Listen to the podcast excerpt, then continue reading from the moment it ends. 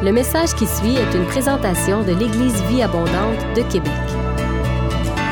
Pour plus d'informations ou pour accéder à nos podcasts, rejoignez-nous sur eva-québec.com. Bonne écoute!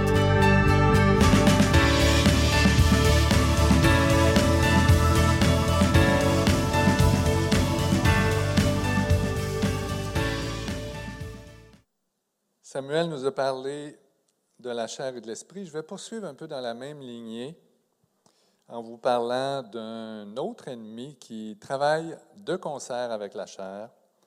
Je vais vous parler du monde. voilà. Le mot cosmos en grec peut désigner l'univers, la planète, mais le plus souvent, ça fait référence à une mentalité. La mentalité de l'être humain non régénéré. La mentalité qui est finalement l'aspect social de la chair. La bonne nouvelle, c'est qu'on peut y résister par la puissance du Saint-Esprit comme on peut résister à la chair. Amen. Vous savez ce que je me dis quand, quand je doit combattre ces deux ennemis, la chair et le monde? Je me dis qu'en moi, parce que je suis uni à Jésus-Christ, il y a la noblesse de Jésus. Vous savez, c'est quoi la noblesse? C'est d'avoir une nature qui est grande et qui ne se laisse pas aller par ses désirs de bas rang, ses désirs inférieurs. Je dois refléter la hauteur de mon rang. C'est une de mes pensées. Et, ça peut me conduire à avoir un esprit différent, pour reprendre le thème de notre semaine de prière. Je me dis aussi que j'ai, parce que l'esprit habite en moi, la capacité de dire non à la chair et au monde. Et à ce moment-là, puisque cette capacité-là est en moi, puisque ma nature renouvelée est différente, ça devient une question de ma volonté soumise à sa volonté. Parce que Dieu nous laisse quand même libres de faire des choix. Et j'ai choisi aujourd'hui de vous parler, j'ai choisi un texte qui nous parle de la volonté, justement, cet aspect-là. On va aller dans Luc, chapitre 14, on va lire à partir du verset 16. Un homme donna un grand souper et invita beaucoup de gens. À l'heure du souper, il envoya son serviteur dire aux conviés, Venez car tout est déjà prêt.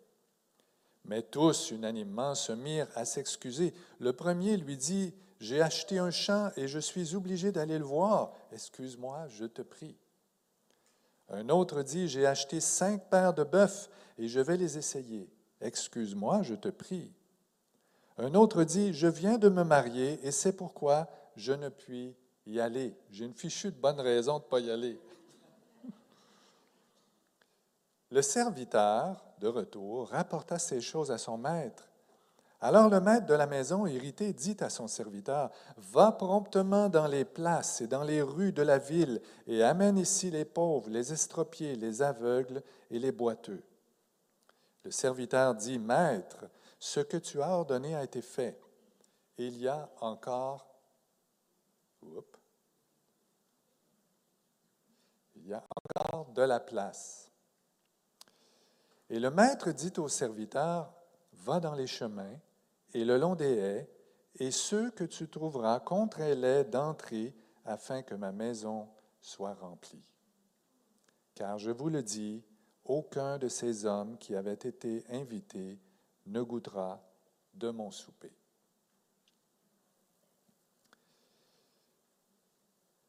Euh, c'est toi qui contrôles pour me remettre en... Alors ici, l'homme qui donne ce grand repas représente Dieu, Dieu le Père. Et notre Seigneur nous invite à son repas, dans sa présence. L'invitation représente l'appel du chrétien, l'appel qui est lancé à tous les non-chrétiens de devenir chrétiens, mais aussi l'appel qui est lancé à nous qui sommes déjà chrétiens de venir dans sa présence. Et la parabole nous dit que la personne non régénérée n'a pas soif dans la présence de Dieu. Et je pense aussi que cette parabole parle des, Juifs qui n'ont pas reconnu leur Messie et qui ne sont pas venus euh, dans sa présence.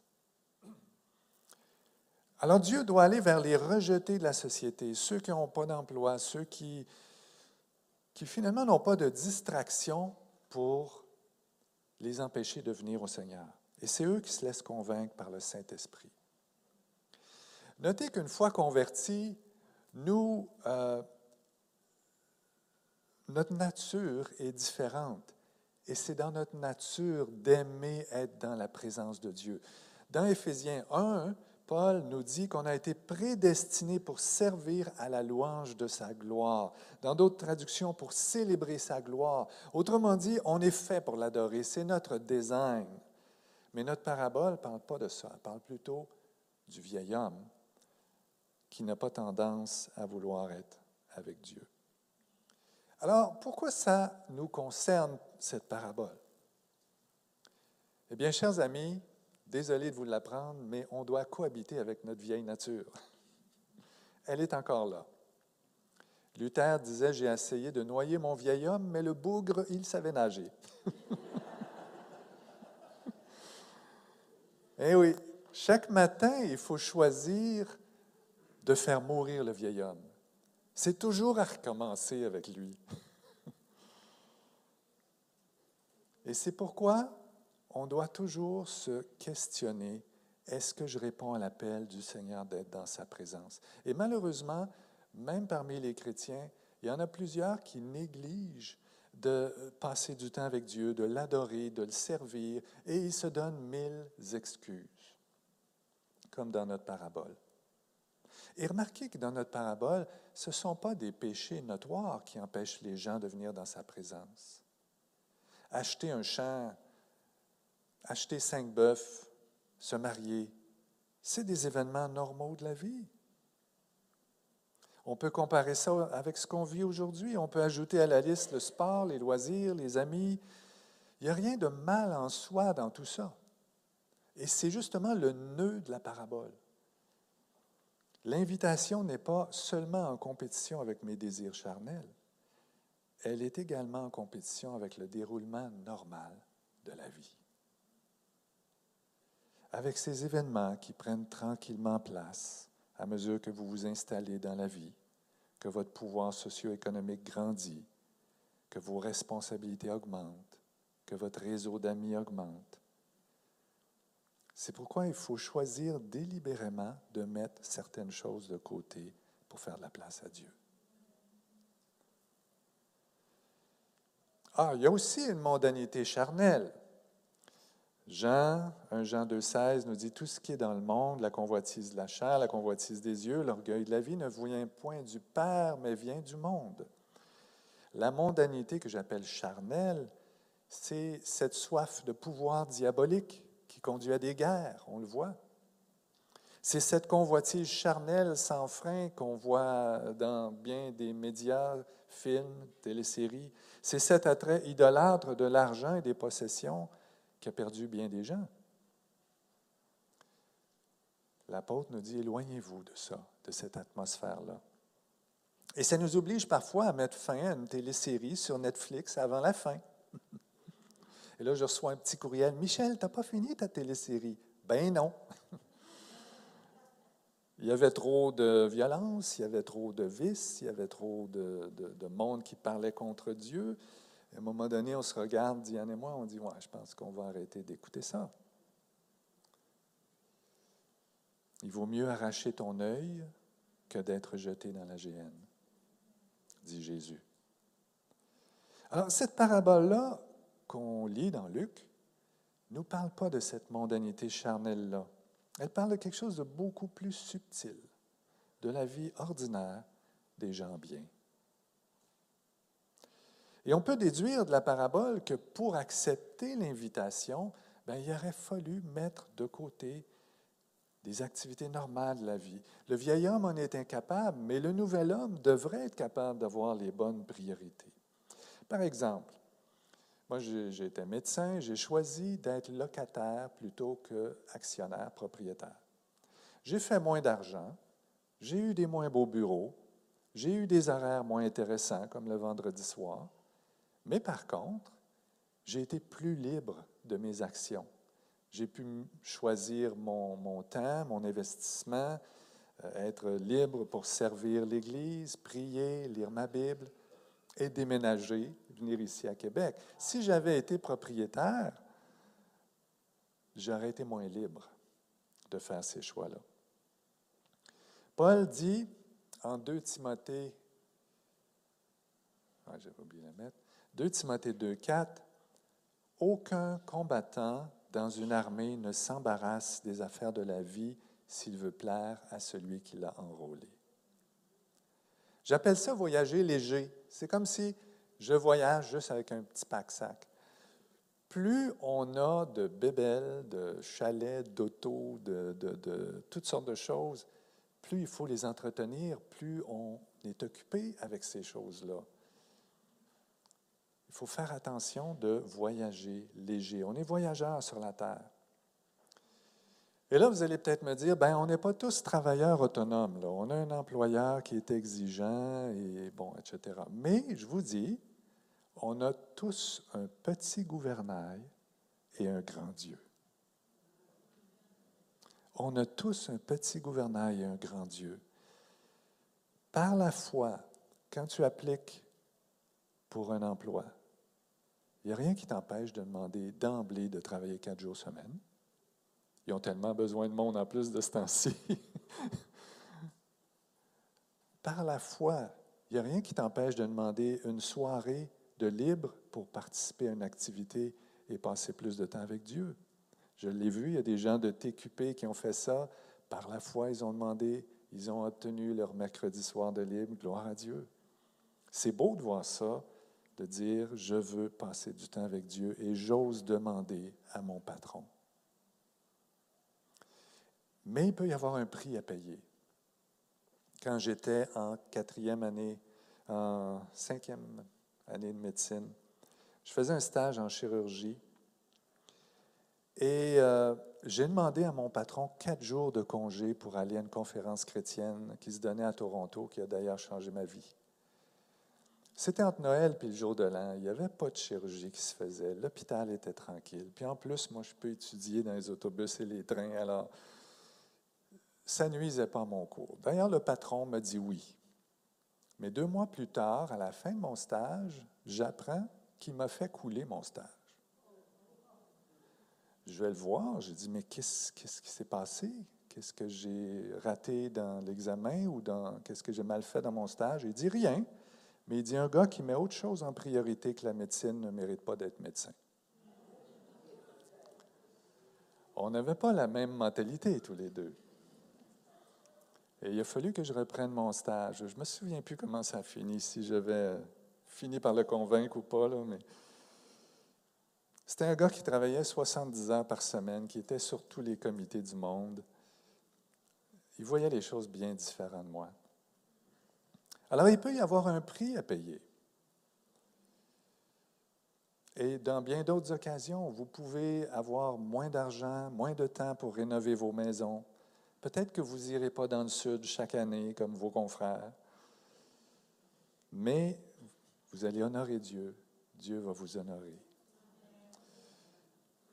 Et j'ai toujours été fasciné, moi, par ce passage dans Matthieu 6. Cherchez premièrement le royaume et la justice de Dieu, et toutes ces choses vous seront données par-dessus. Le royaume, c'est tout ce qu'on peut faire pour Dieu, c'est la présence, c'est la paix, c'est la joie. Et la justice, c'est aussi tout ce qu'on peut manifester comme caractère de Dieu et, et transmettre autour de nous. Et toutes ces choses dont il est question ici, je pense que ça signifie suffisamment de choses pour bien vivre et suffisamment de loisirs pour bien s'amuser, mais avec en plus toutes les joies du royaume.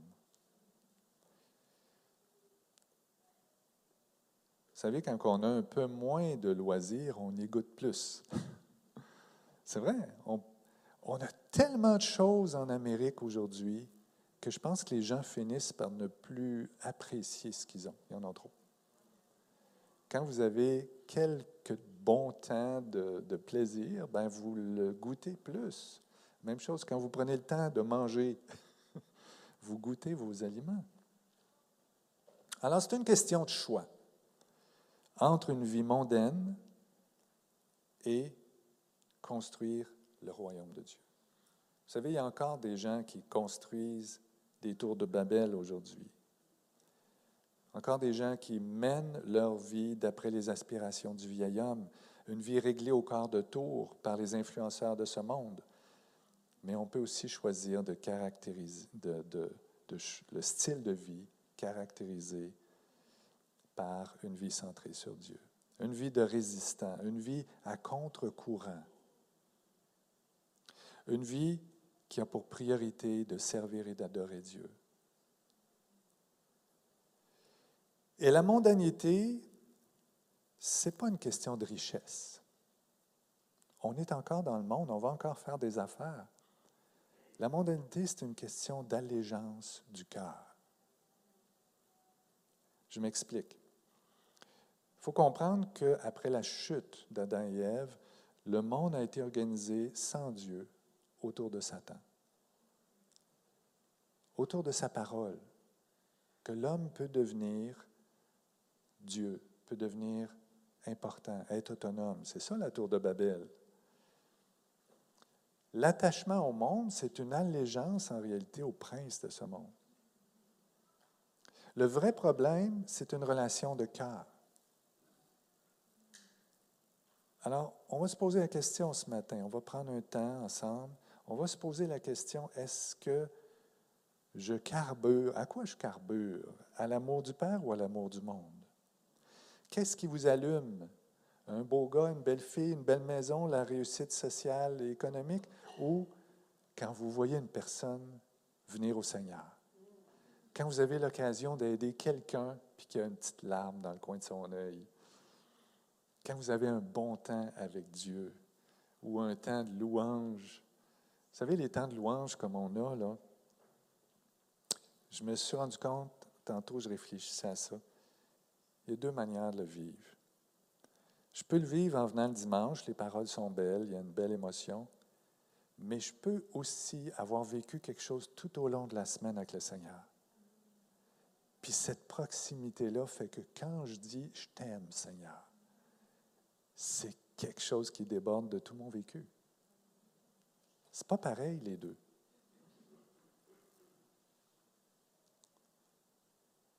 Qu'est-ce qui m'allume? À quoi je carbure? À quel endroit ou en faisant quoi je me sens le plus à l'aise? Est-ce que je respire bien au milieu des non-chrétiens? Est-ce que j'adopte leurs valeurs, leurs conversations? Ou bien je me sens vraiment bien en servant Dieu? Et servir Dieu, encore une fois, je veux que vous compreniez que ça peut être dans le monde. Ça peut être en train d'évangéliser, ça peut être en train de faire du bien dans, différents endroits dans le monde, mais connecté à Dieu dans cette mentalité du royaume et non du monde. C'est pour ça que je dis que c'est une question d'allégeance et de cœur.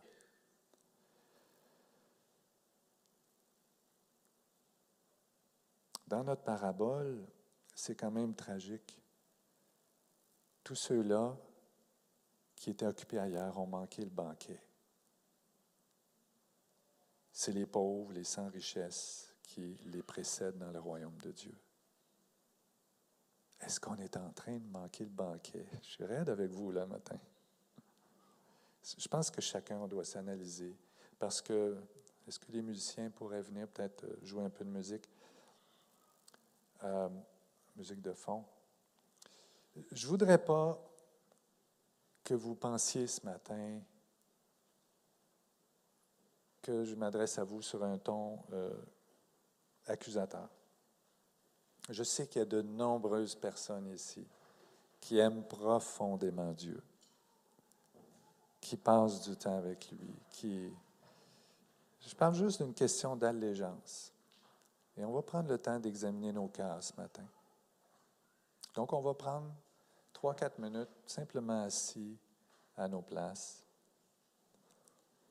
Et on va se demander, est-ce que j'ai un besoin, une soif de connaître Dieu? Ou est-ce que je vis ma vie comme si je n'ai pas vraiment besoin de lui? C'est agréable le dimanche et ça ne va pas beaucoup plus loin. Seigneur, délivre-nous du monde. Aide-nous à vivre sous la nuée. Paul disait, en priant, il demandait que le Seigneur illumine les yeux de notre cœur pour qu'on sache quelle est l'espérance qui s'attache à son appel, pour qu'on connaisse la richesse de la gloire de son héritage. C'est ma prière aussi, Seigneur. Qu'on puisse avoir les meilleures choses le temps de notre pèlerinage ici sur la terre. Les choses de ton royaume.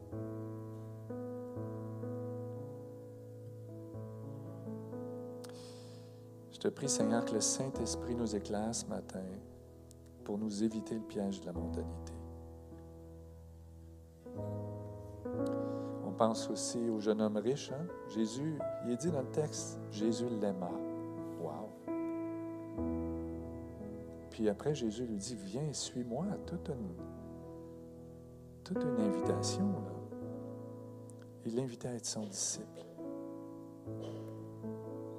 Mais le jeune homme riche s'en est retourné tout triste parce qu'il était trop attaché à ses biens. Seigneur, montre-nous à quel point on est attaché ou pas à nos biens.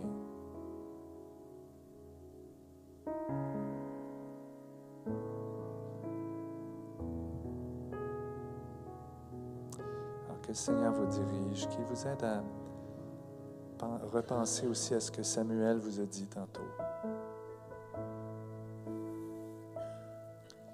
Est-ce que je fais juste contrôler ma chair ou si je veux aller une étape plus loin?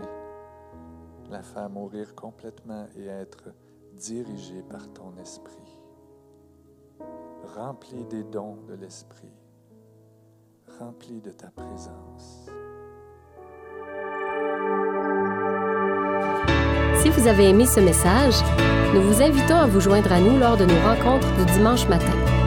Vous trouverez l'horaire et l'emplacement de nos réunions sur notre site internet eva-québec.com. N'hésitez pas à communiquer avec nous et que Dieu vous bénisse.